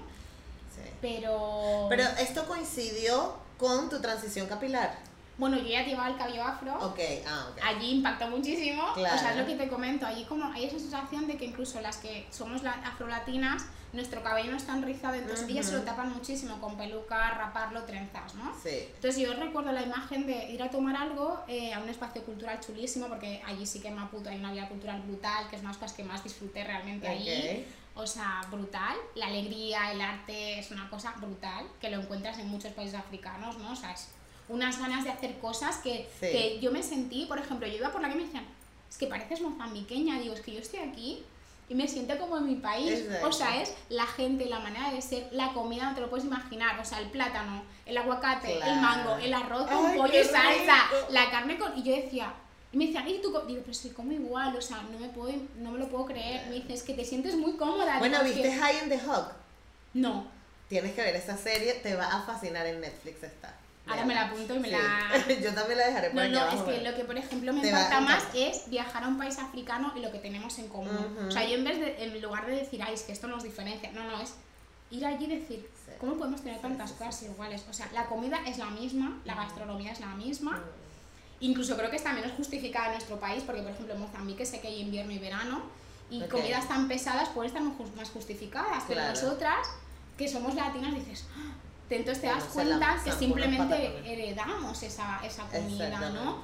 O la manera de ver las cosas, hacer las cosas, digo, es que es que ¿cómo puede ser? O sea, yo estaba allí a la semana y yo ya me sentía que era de ahí. Claro. Ese, ese joseo, esas ganas de la gente de buscarse la vida, de, bueno, era como muy increíble. Yo dije, bueno, es que me siento como si fuera de aquí. Claro. Y la verdad es que en ese sentido me sentí Y súper bien, súper bien. Y luego aparte lo que te digo, el baile, los ritmos, los tambores, todo, era como, ¿sabes? Era como que te sentías tan cómoda, Sí, tan sí, bien, sí, que decías, o sea, Pero sabes que de, de las personas que he entrevistado que han estado en, en algún país de África, todas coinciden lo mismo. Era como que llegué y me sentí. Edna Liliana Valencia opinaba lo mismo. Me acuerdo que ahorita estaba editando la, la entrevista de Paula Moreno también. O sea, Es brutal. Todas, sí, o sea, todas coinciden en nunca me sentí distinta. no, es brutal. Y eso es, eso es, Es increíble, increíble. porque Sí, es como sí, sí. te enraizaste. Y esta serie que te digo es un, es un chef que viaja por países de África Oh, para probar mi la sueño, gastronomía. mi sueño. Increíble. La gastronomía, comprar telas. Exacto, tú vas a comprarte Ese, la es, mi sueño con raíces realmente, o sea, ¿En via- continuar viajando por el continente porque África es muy grande, no se puede generalizar y aparte es la diferencia entre cada país es brutal, pero es que es lo bonito, o sea, es como increíble. Y aparte realmente, en realidad yo por ejemplo en algún momento me sentí un poco perdida con el tema de la identidad porque digo, pero ¿de dónde vengo? O sea, porque de Senegal a Sudáfrica es que no tienen nada que ver. Claro. Pero por otro lado ahora me siento súper contenta de decir, Sí. puedo ser de cualquiera de ellos, me Claro. puedo quedar con el que yo quiera Claro. y puedo ser de varios sitios porque mis ancestros pueden ser de diferentes sitios, ¿no? Entonces sí, ahora sí. lo veo como algo positivo y como que al final la identidad es algo personal que construimos nosotros mismos. Exacto. Es una construcción social y personal que al final también es yo puedo ser de donde yo quiera y ser lo que yo quiera, porque nadie más puede decir cuál es mi identidad nada más que yo, ¿no? Claro. Entonces al final tampoco tiene tanta importancia el realmente de qué país africano en concreto puedes venir Claro, o no, ¿no? claro. Y Igual nosotros nos vamos a hacer el test de ADN. yo quería hacérmelo, pero empecé a investigar y ponía que no era muy cierto y entonces dije, bueno, no sé, no sé. Si te lo haces y ves que el que te haces está bien, me lo dices, porque yo sentía muchísima curiosidad. Bueno, yo no sé si está bien o no, pero a mí me da demasiada curiosidad. Y lo que Yo me digan, yo me voy a. Yo, Yo a mí me dicen, gana, y yo voy a poner mi bandera de Es que gana es la aquí, mi papel. cuestión. Bueno, yo mi idea es, me, digan de eso, o sea, primer país donde voy y a Claro. comprar telas, y averiguar, o sea, lo quiero saber todo, Claro, todo, todo. claro. O sea, me parece brutal. Piensa que los afroamericanos sí que están como muy avanzados en ese Mucho. sentido de la vuelta al origen. O Sí. sea, cantidad de gente americana que ha migrado, afroamericana que ha migrado y se ha quedado a vivir en África, en el país que consideran que es, es de sus ancestros. sí, Que yo pienso, como se han inventado el test, a ti ya te han... Pero bueno, está bien, pero está Pero bien. si tú llegaste y te sentiste bien, ya está como tú dices. Yo lo que más notado diferencia en África conmigo simplemente ha sido el idioma en cada sitio. Claro, porque la, claro. la- como la manera de hacer, la alegría claro. es la misma, ¿sabes? Qué increíble. Es Mira, pero increíble. vamos a las telas ahora sí. Eso, por favor. Raíces. Tú te fuiste, te viniste con tus tres maletas llenas de tela Exacto. y llegaste aquí. Ajá, ¿y qué Exacto. pasó? Empezó que, bueno, realmente como tiene que ver mucho con mi identidad, Ujú, empecé ujú. con lo de los turbantes. O sea, realmente Ok. era como lo que yo hacía. Yo quería difundir esa afrodescendencia que yo había descubierto como ¡ah! que para mí se abría un mundo, Ujú. quería enseñarlo a más personas. Ok. Fueran negras o no negras, pero quería explicarles que eso que me ponía en la cabeza tenía un porqué y un significado que era Claro. mucho más potente que ser un pañuelo bonito o que sea un accesorio, ¿no? Entonces, bueno, empecé a hacer talleres de turbantes y entonces empecé a vender turbantes. Empecé a vender turbantes, cosas que había comprado en Mozambique, collares, pendientes, ¿no? Y hice el Ok. primer market y, y bueno, fue súper bien. De hecho, yo empecé otro, este, este proyecto con otros compañeros que al final decidieron dejarlo y tenía otro nombre y al final, bueno, yo decidí hacer raíces. Porque decidí que mi identidad al final me tenía que llevar a volver a República Dominicana, mi país de origen, pero con otra visión. Quería yo también llevar esa visión que yo tenía de afrodescendencia Claro. y que allí no estaba como, eh, estaba también, no lo tenían como muy vetado, ¿vale? El tema allí es muy complicado, es muy complejo, pese a que el 80, más del 80% de personas dominicanas son afrodescendientes, Sí. ¿no? Pero bueno, es un tema muy tabú. Uf, lo- aparte lo de República. Dominicana con Haití, todo este Exacto, tema allí del es colorismo. es súper complicado el tema del colorismo y tal. Sí. Entonces, nada, yo creo que Raíces fue un poquito eso, el decir, ay, es que a mí me gusta, yo quiero aprender más, quiero investigar más, Ujú, pero aparte yo quiero enseñarlo. Claro. Con lo cual es, pues, o cosas que tengan que ver con África, o me las traigan, o me las... Entonces también, pues eso, personas de Senegal me, traen, me traían telas, Qué me traían brutal. cosas, entonces como ahí empezó. De repente vi que gustaba y, bueno, se quedó en un hobby en los markets y ya está. Entonces de repente hice un, como un parón de tengo que cambiar algo, no sé qué ha pasado, y decidí viajar, seguí viajando, y entonces el año pasado ya sí que decidí que esto iba en serio, y además me fui a República Dominicana con mi maleta y todas mis cosas. Y, Y te viniste vacía. Y decidí, bueno, decidí que Raíces tenía que estar allí. Ok. No sé por qué, decidí que yo tenía que volver y tenía O que sea, por eso es raíces. RD. Sí, ahora ya cambió. Ah, ok. Ahora ya cambió precisamente porque había mucha confusión entre el logotipo que tenía eh, África Ujú. y República Dominicana. Sobre todo las personas que no tienen muy en cuenta el tema de la identidad y no estaban en eso, no entendía por Claro. qué el mapa era de África cuando era República Dominicana. Claro. Realmente el significado es que simplemente el nombre es Raíces Claro. y me hizo ilusión poner República Dominicana, pero realmente era como una versión del logo que quité y al final ahora solo soy Raíces. Es un nombre muy común que quería cambiar, pero es que al final no puedo, o sea, no he encontrado otro, pero porque es que para mí significa mucho, o sea, dice Claro. muchas cosas, ¿no? Claro, claro. Y entonces al final se ha quedado así, quizá no es el nombre más comercial, pero yo creo que si tú ves el nombre ya te dice muchas cosas y ya encaminas por donde va eh, ¿no? mi marca. Ok. Entonces nada, en República Dominicana fue súper complejo. Ujú. Eh, primero por el tema de, eh, bueno, bueno, el COVID, ¿vale? Entonces Claro. como que costaba mucho moverse allí, no era mi ambiente, yo tampoco sabía exactamente dónde tenía que buscar. Sí Claro. que allí ahora hay una comunidad afro muy creciente, luego ves muchas mujeres ahora en la calle con el pelo afro que hace tres años no era posible. Eh, el tema de afrodescendencia es muy complicado, tienes como que moverte muy en grupos afro. Eso, aunque vayas por la calle y todo el mundo es negro, pero realmente no todo el mundo está en la misma lucha. Y sí que es verdad que, bueno, sí que empecé a contactar con gente, conocer mucha gente súper chula. Yo ya había ido el año anterior a hacer un taller, me lo pasé muy bien y a la gente le encantó, entonces me di cuenta que sí que gustaba. Claro.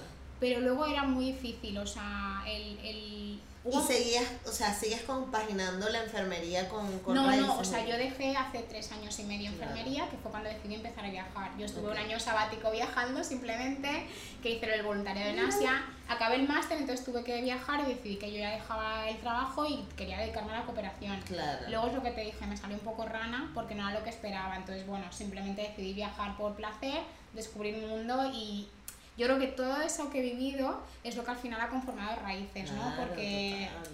es un poquito mi experiencia, eh, eso de respeto hacia las personas, ¿eh? aparte de mi identidad, es darte cuenta que la identidad solo es amor propio al final, al Ujú. final es aceptarte como tú eres. Ujú. Entonces, si eres negra, tu identidad será afro, pero si eres asiática, será de, ¿sabes? O sea, al final es como amor propio. Ujú. Con lo cual eso lo he aprendido muchísimo viajando.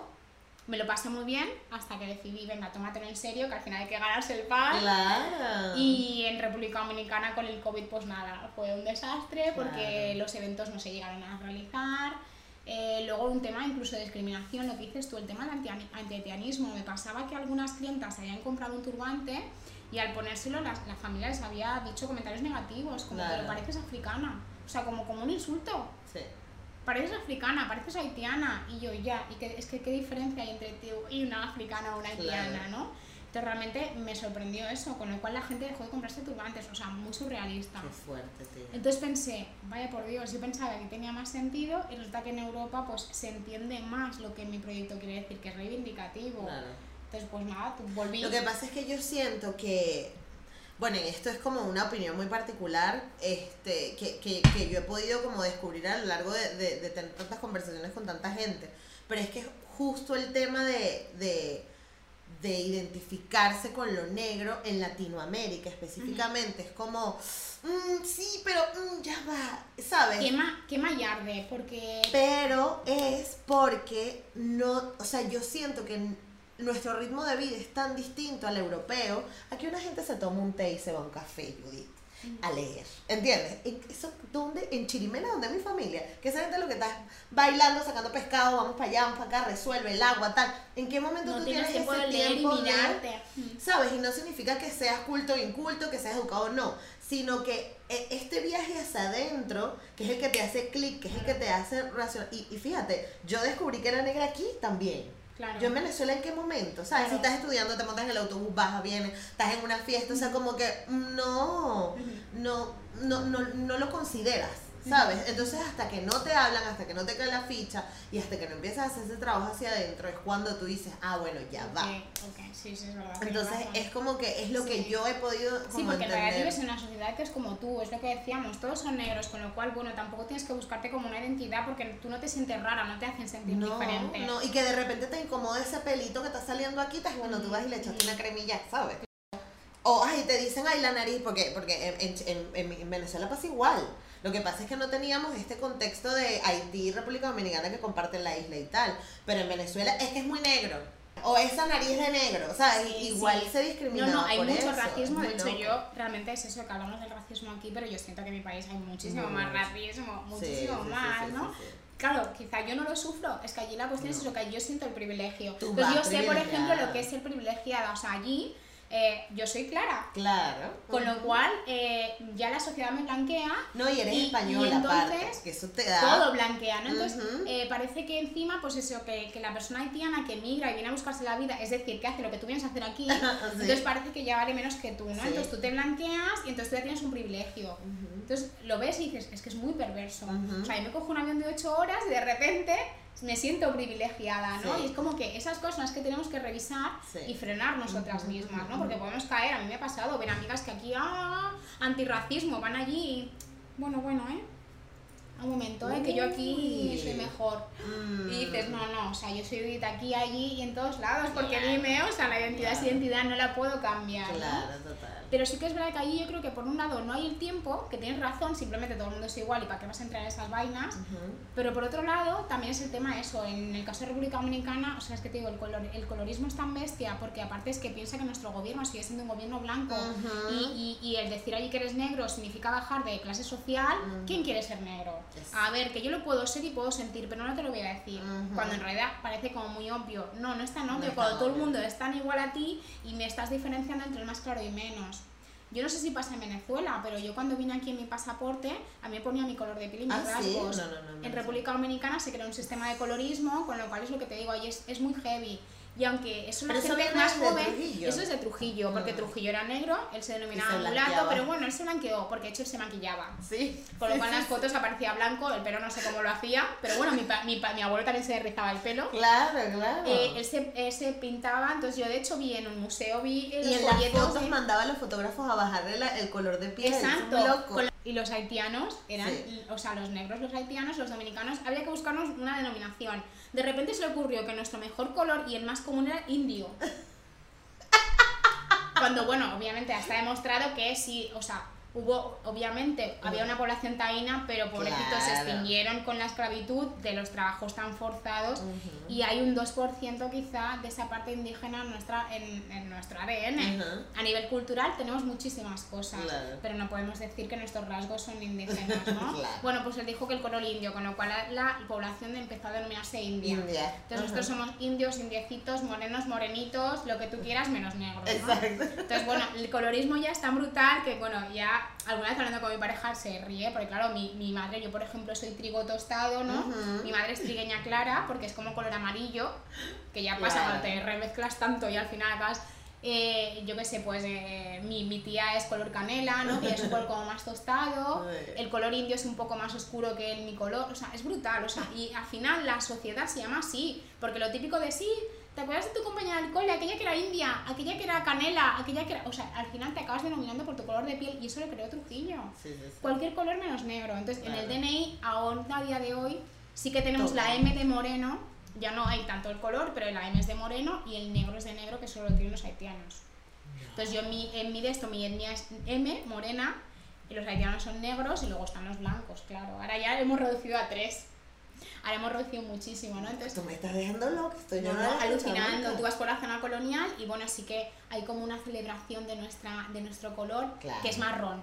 Ok. Somos brown. Ok. Entonces nos hemos acuñado el término no muy americano que es brown. Exacto. Y yo entiendo que en Estados Unidos tiene un sentido y queda muy bonito, pero es que marrón en español no queda bien. Exacto. No queda bien, no eres negro, no eres negro. Entonces allí somos marrones y entonces a toda esa afrodescendencia está yendo desde, la, desde ser marroncito. Mm. Moreno, marrón, ¿no? Y entonces allí es muy complejo, con lo cual no sé por qué allí raíces no acabo de... O sea, había gente que estaba como muy... en- O sea, fue un boom, muchísima expectación, la gente miraba como un escaparate, como para aprender, como para qué bonito, pero comprármelo no, porque cómo voy a lucir yo esto por la calle, ¿no? Entonces, pues, wow, fue como... me impactó muchísimo.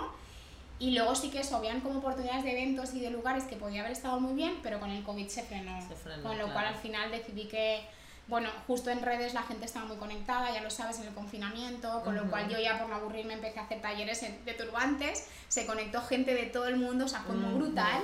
O sea, aparte yo tenía una conexión fatal porque me fui a, me aislé en la montaña, en mitad del confinamiento y era como fatal. Y la gente seguía conectada durante dos horas y yo, un momento, un momento, que no hay conexión. Fue brutal.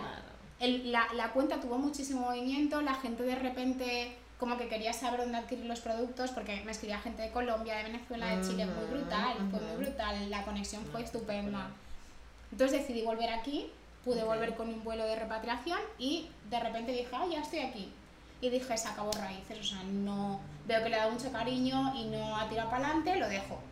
Entonces hice un primer post aquello de hartísima, hartísima del colorismo de República Dominicana y pensé, madre mía, voy a hundir la cuenta, hartísima del racismo, no me puedo creer que venga de allí en mi propio país, no sé, bueno, pues papa.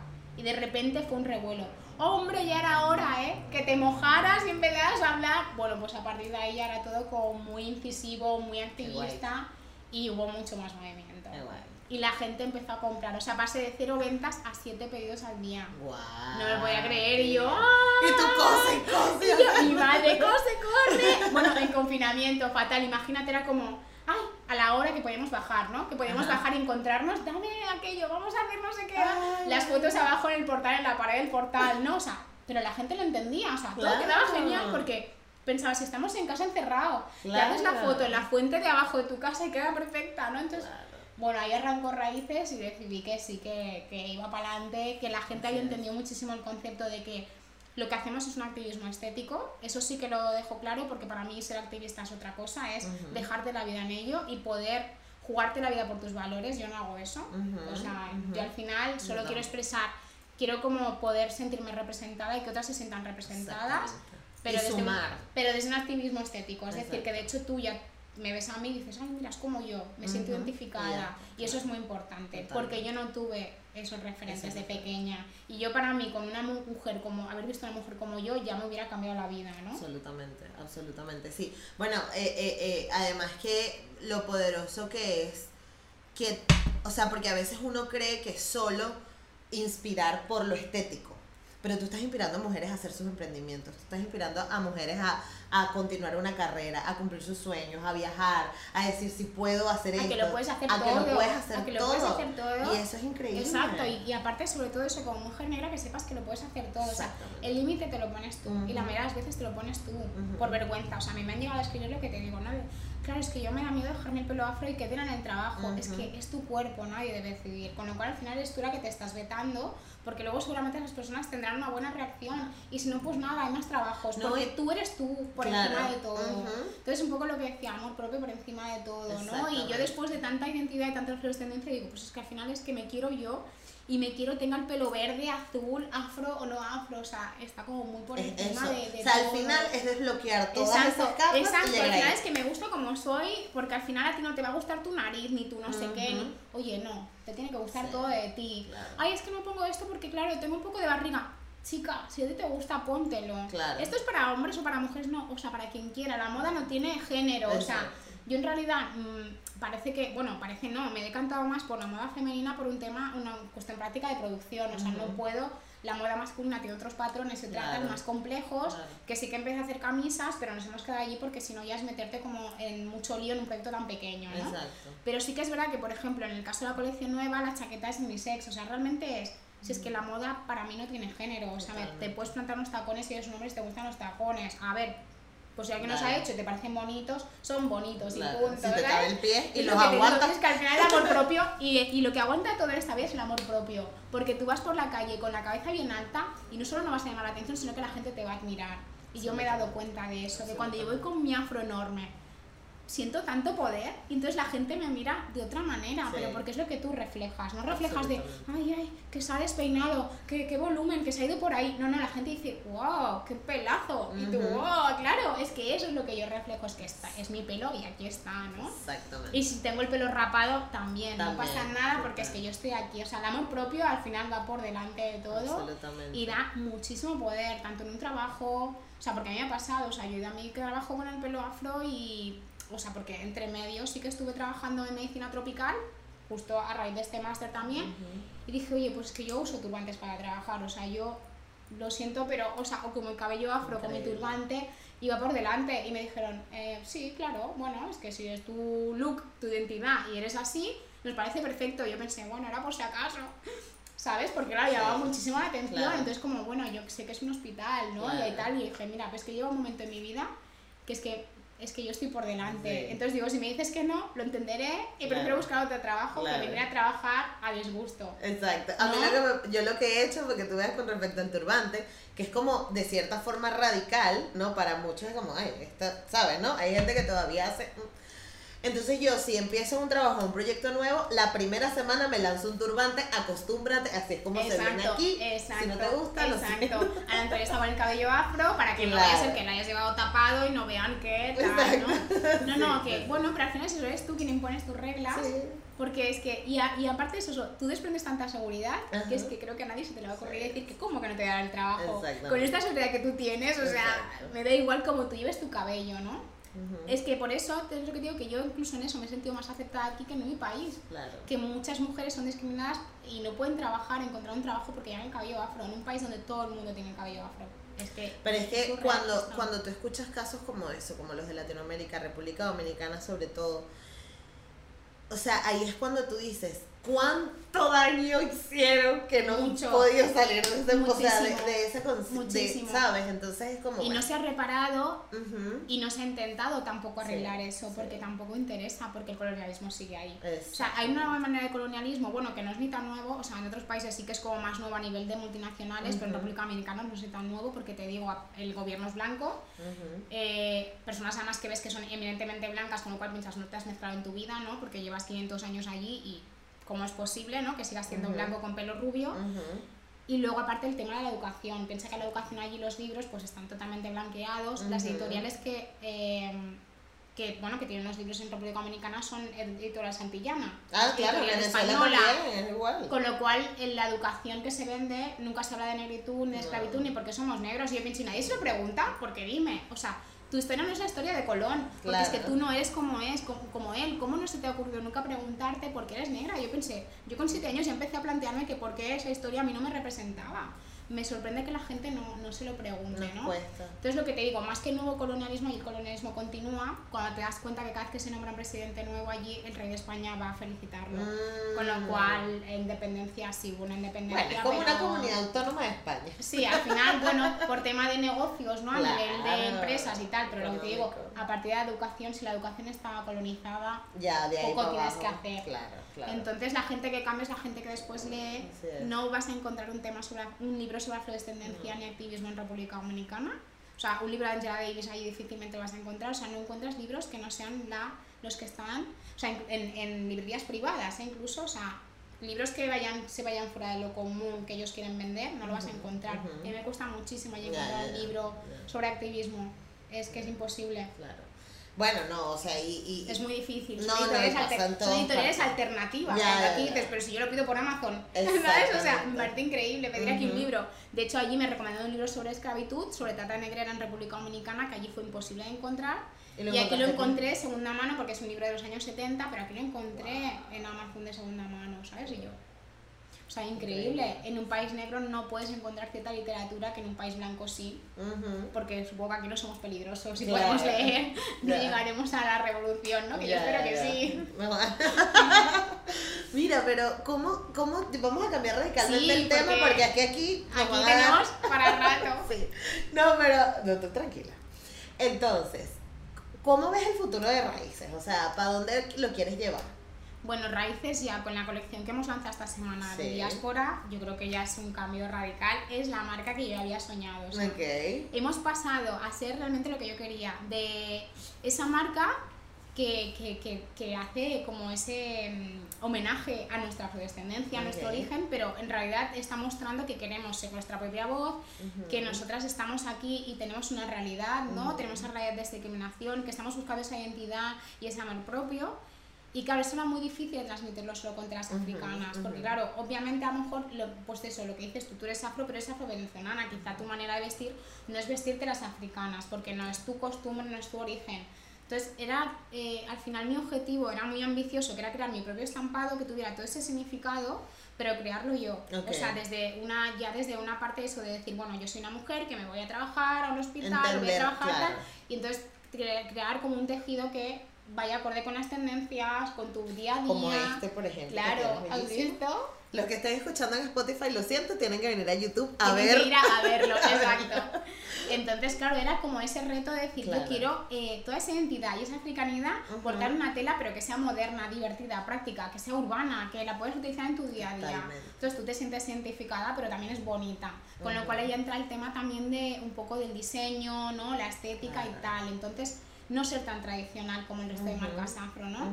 Era como diferenciarme muchísimo, pero partiendo de la base de que soy enfermera y que todo esto estaba un universo en mi cabeza, toda esa experiencia que yo había tenido, como volcar a una tela, ¿no? Sí. Era como, bueno, es muy loco, ¿no? Sin experiencia y, y haciendo algo tan nuevo, ¿no? No, pero increíble. Y, y surgió la colección con dos estampados muy chulos, uno es kawar, que en, en Wolof significa cabello, y entonces este es, eh, está hecho de siluetas de mujeres negras, que es este, que hay Este, aquí. tú este que aquí. pasando y yo los sí, muestro. que están en qué diferentes cool. colores, ¿vale? Entonces ya ves que tiene la peineta afro, que es la, Sí. el duafe, eh, que en la cultura incra significa belleza femenina, y aparte pues va poniendo frases escritas a mano, que es identidad, eh, mi corona, eres una reina, eres bella, negra linda. Lo que te está diciendo es que tú eres bella como Sí, eres, claro. aunque siempre te han dicho lo contrario. O sea, tu cabello es bonito, tus formas son bonitas, eh, tu color es bonito, tú eres bonita como negra, Claro. ¿no? Esa, esa, esa desnegatividad que hemos- al- ¿no? que le hemos dado la palabra negra, Ujú. para mí tiene muchísima fuerza cuando Claro. tú te la apoderas y tú decides que ser negra es bello, que ser negra es bonito, ¿no? Ujú. Porque es lo que te digo, yo de pequeña me decía negra y me escondía, ahora me dices negra y digo sí, ¿no? Claro, O sea, me, me parece brutal. No, y quitarle para siempre esa connotación negativa del lenguaje Exacto, en y es como, mm, tenía que tener esos mensajes. Y la verdad es que cuando escribimos esos mensajes a mano, bueno, me empecé, bueno, me cayó la lágrima.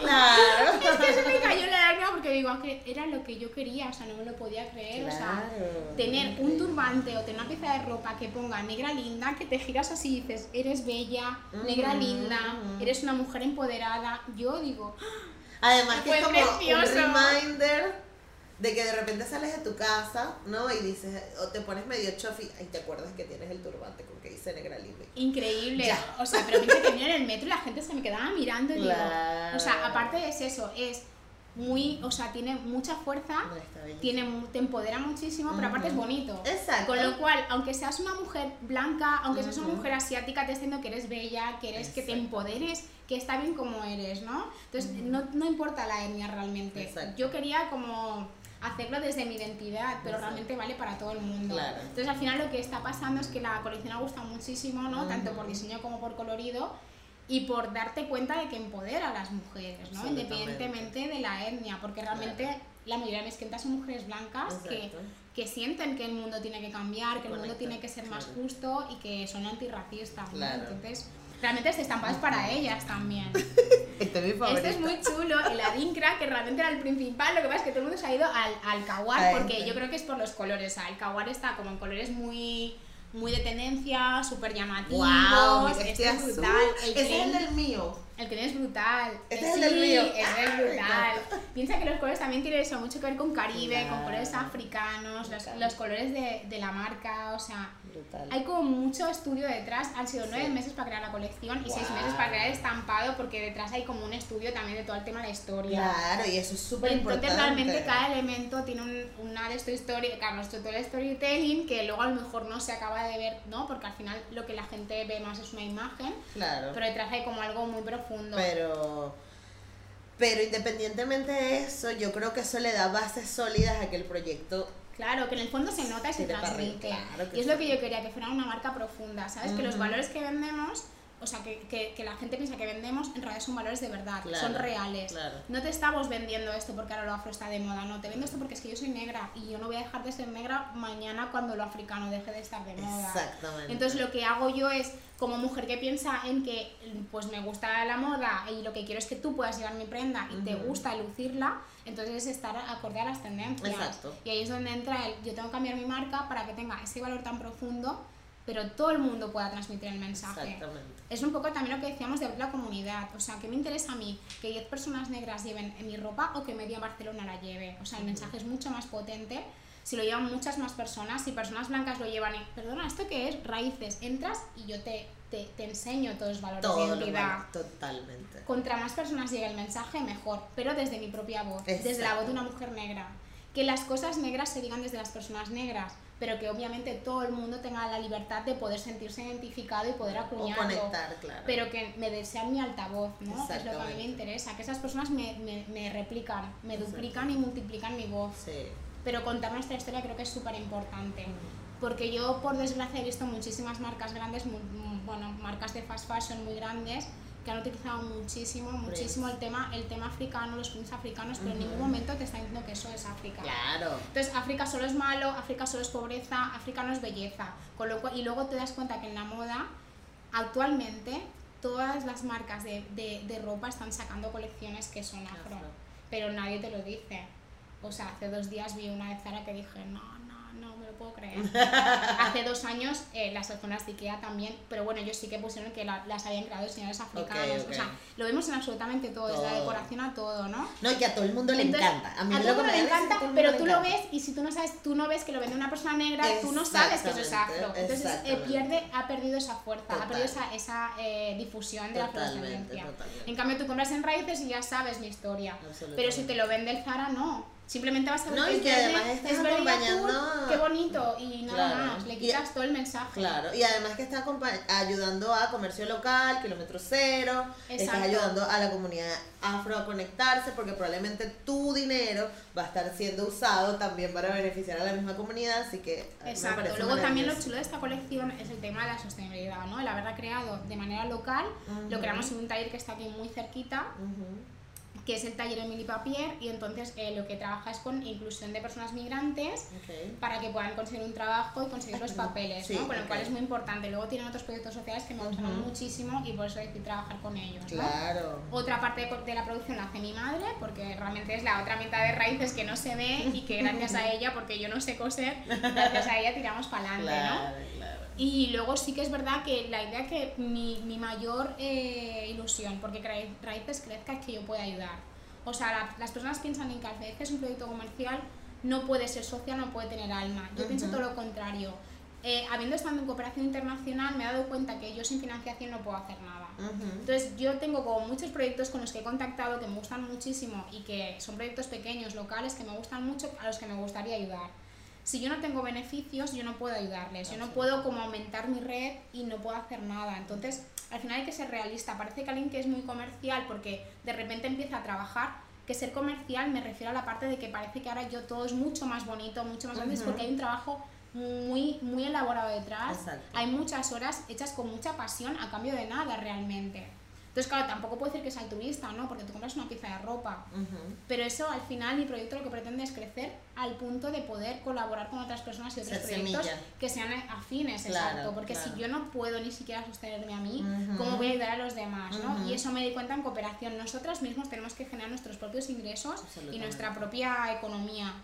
Entonces, al final es como que parece que si no eres como muy social y muy No, y, y- no quieres como vender porque no, o sea, yo soy una No, marca es que pretende vender para poder ayudar a otras personas, Exacto. poder hacer un taller social, poder apoyar proyectos que están en otros sitios, ¿no? Y por ejemplo, trabajar con este taller hace que este taller crezca y pueda contratar más personas. Entonces, al final hacemos una pequeña red, ¿no? Ujú. Y también me di cuenta que lo importante era lo local. O sea, cuando intentamos ayudar fuera, como por ejemplo en el caso del continente africano, solemos hacer muchísimo daño. O sea, porque es, ese complejo de Salvador no te lo quita nadie. Entonces, tú no conoces la realidad. Tienes que vivir en un sitio muchos años para entender qué es lo que realmente es una Sí. necesidad. Ujú. Entonces, a veces es, aquí hay tanta necesidad, somos tantas personas migrantes, hay tantos problemas que también puedes ayudar a nivel local, ¿no? Y el hecho de producirlo todo aquí, o sea, la tela también, la tela es fabricada aquí, es saber de dónde viene, saber que está producida sin explotación, saber que, claro, tu ropa es más cara porque simplemente ha costado muchísimo más, pero es que nadie ha sufrido para hacer esa ropa. Totalmente. Y aparte, independientemente del tema de sostenibilidad ecológica, ¿no? por el tema del planeta, de que claro, ya no hay un transporte de kilómetros desde África, que era uno de mis conflictos con las telas africanas, el tema de la huella de carbono. Bueno, Mira, Judith, este, chama, nosotros deberíamos de quedar que si un domingo en la tarde para hablar. exacto, hablar tendido No, porque no. no nos hemos quedado, no hemos llegado ni a la colección, que es súper bonita, pero nada. Estábamos hablando de la colección y de, y de toda tu inspiración y que los diseños son además únicos, que tienen toda una simbología detrás. Exacto, el primero que te dije que era el caguar es muy relacionado con la belleza negra, el cabello, al final el amor propio, porque Claro. dice que eres bella y eres una mujer empoderada. Y este, que es el principal, pero luego al final, pues bueno, eh, solo hice dos variantes de color. Ujú. Es muy chulo porque tiene que, este sí que ya tiene que ver mucho con África, Ujú. porque el, el fondo eh, que ves aquí es Sí, las pinturas faciales de las ceremonias africanas, ok. el kauri, que es la conchita esta, que es símbolo de la marca y tiene un significado muy fuerte a nivel de afrodescendencia, ¿no? Em, luego los símbolos son los símbol- simbología DINCRA, cada uno simboliza un valor de la marca y el recorrido que hemos hecho, que es la perseverancia, la creatividad, eh, la honestidad y la intuición, ¿no? Sobre todo la Ujú. intuición que ha sido, bueno, saber si. Claro. no saber si esto iba a gustar o no, iba a funcionar y toda la marca se ha movido un poco en función al, al al el corazón me decía, ¿no? Claro. Y luego la flor es la flor, la, la gloriosa superba, que es la flor nacional de Mozambique, que ya sabéis toda la historia de Mozambique, pues eso, como Para ti, claro. para mí fue un punto de inflexión en mi vida, ¿no? Y para mí es donde empezó la idea de raíces, pues la flor está aquí, reflejada. Entonces, Bueno, nada, es muy este- personalizado. ¿Dónde la gente puede comprar tu ropa espectacular? Mira, pues ahora eh, hemos empezado en la preventa, pero bueno, estamos en- en grabando esto ahora y cuando salga este podcast ya estará disponible en la web en orgulloraíces.com, ¿vale? Ok.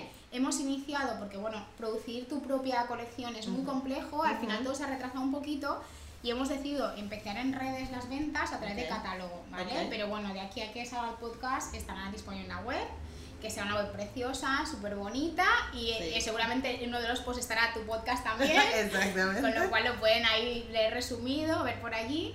Y, y nada, la verdad es que es eso, que ha sido muy complejo, se han complicado muchísimas cosas, pero al final yo creo que cuando crees en ti y tienes un sueño y lo persigues, lo persigues, lo, lo consigues. Así y estoy súper contenta porque ha gustado muchísimo la colección.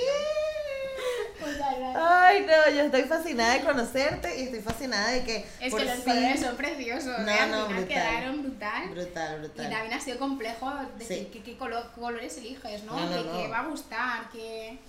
Pero Bueno, nada, yo quiero una, una blusa como la que tú tienes, una de cada tela. Vale. Bueno, tú tienes el turbante azul que yo creo que va a quedar brutal. Trae para acá, que te la vamos a poner.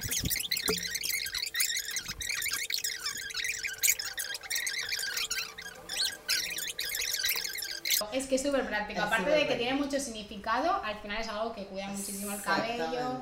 Es súper práctico. Me Te queda muy bien ese color. Me encanta. Pues ya muy me lo pondré para, para un episodio, pero Es muy Judith, chulo. muchísimas gracias. Gracias ¿verdad, a ti por aquí. invitarme. Y ya está. Gracias a ustedes por conectarse todas las semanas. Recuerden que estamos en YouTube, que tienes que suscribirte, comentar, darle like, compartir, hacer todas esas cosas. Que esta versión también está disponible en audio en Spotify, eBooks, Anchor, Apple Podcast y que estamos en todas partes como negra como yo. Un beso y gracias. Chao.